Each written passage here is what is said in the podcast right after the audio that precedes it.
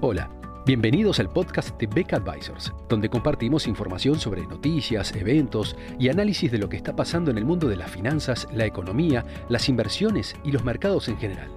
Todas las semanas, un nuevo episodio con diferentes protagonistas de nuestro equipo o invitados especiales. En Beck Advisors, nuestro objetivo es acercar a nuestros clientes las alternativas más convenientes para lograr sus objetivos financieros.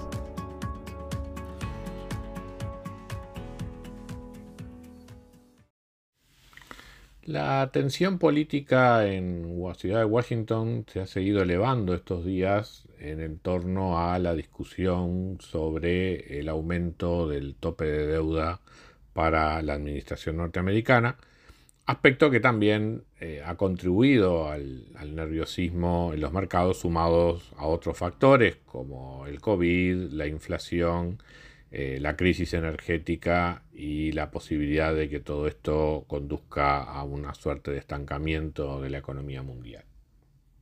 Eh, ¿Qué abona, digamos, esta discusión sobre el techo de deuda dentro de todo este panorama de incertidumbre? En realidad es fundamentalmente una, discusión política. Eh, personalmente no creo que pase a mayores. Eh, la postura del Partido Republicano es que, según ellos, dado que entienden que el Partido Demócrata ha resuelto gobernar solo, bueno, que entonces resuelvan solos estos, este tipo de problemas.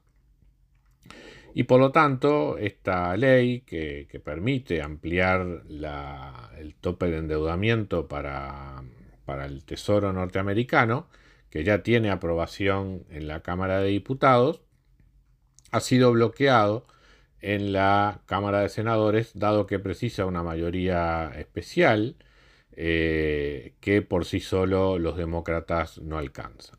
Lo que proponen los republicanos es que se utilice un mecanismo alternativo que prevé el sistema legal norteamericano, que es lo que se llama la reconciliación, por lo menos esa sería su, traducción literal, que es un mecanismo que permite al, le permitiría al Partido Demócrata aprobar esta, esta modificación en el tope de deuda mediante mayoría simple en ambas cámaras, cosa que estarían en condiciones de, lograr.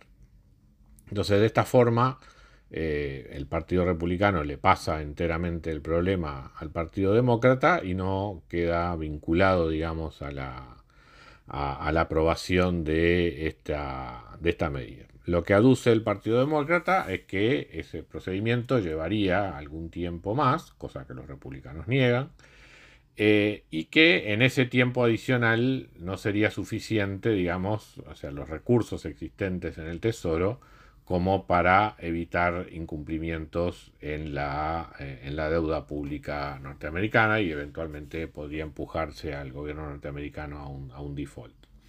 Eh, justamente la, la, secretaria del Tesoro, Janet Yellen, ha estado reclamando, digamos, con, con urgencia, o sea, la urgencia de esta de esta decisión parlamentaria, dado que considera que sus recursos financieros apenas llegarían hasta fines de la, próxima semana. Eh, entonces, en ese estado de discusión es que, bueno, los demócratas aspiran a que en esta semana haya un proyecto de ley aprobado para que sea ratificado por el presidente de la República. Eh, pero por el momento eh, esa, situación permanece trabada.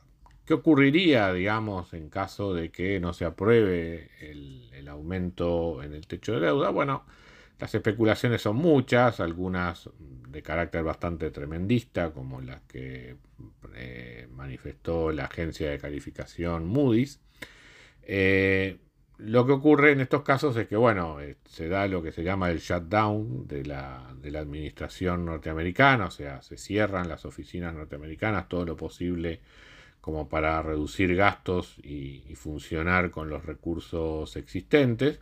Eso normalmente trae aparejado una contracción en el nivel de actividad durante el periodo que dura el, shutdown.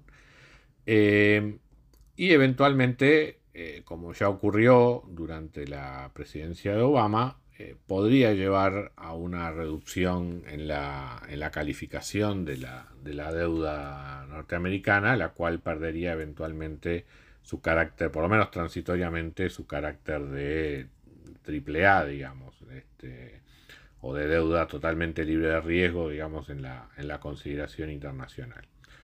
Si nos basamos en lo que ocurrió también en aquella oportunidad, eh, la, bolsa de valores también podía verse efectivamente afectada, también transitoriamente, por esta incertidumbre que genera la, situación fiscal norteamericana.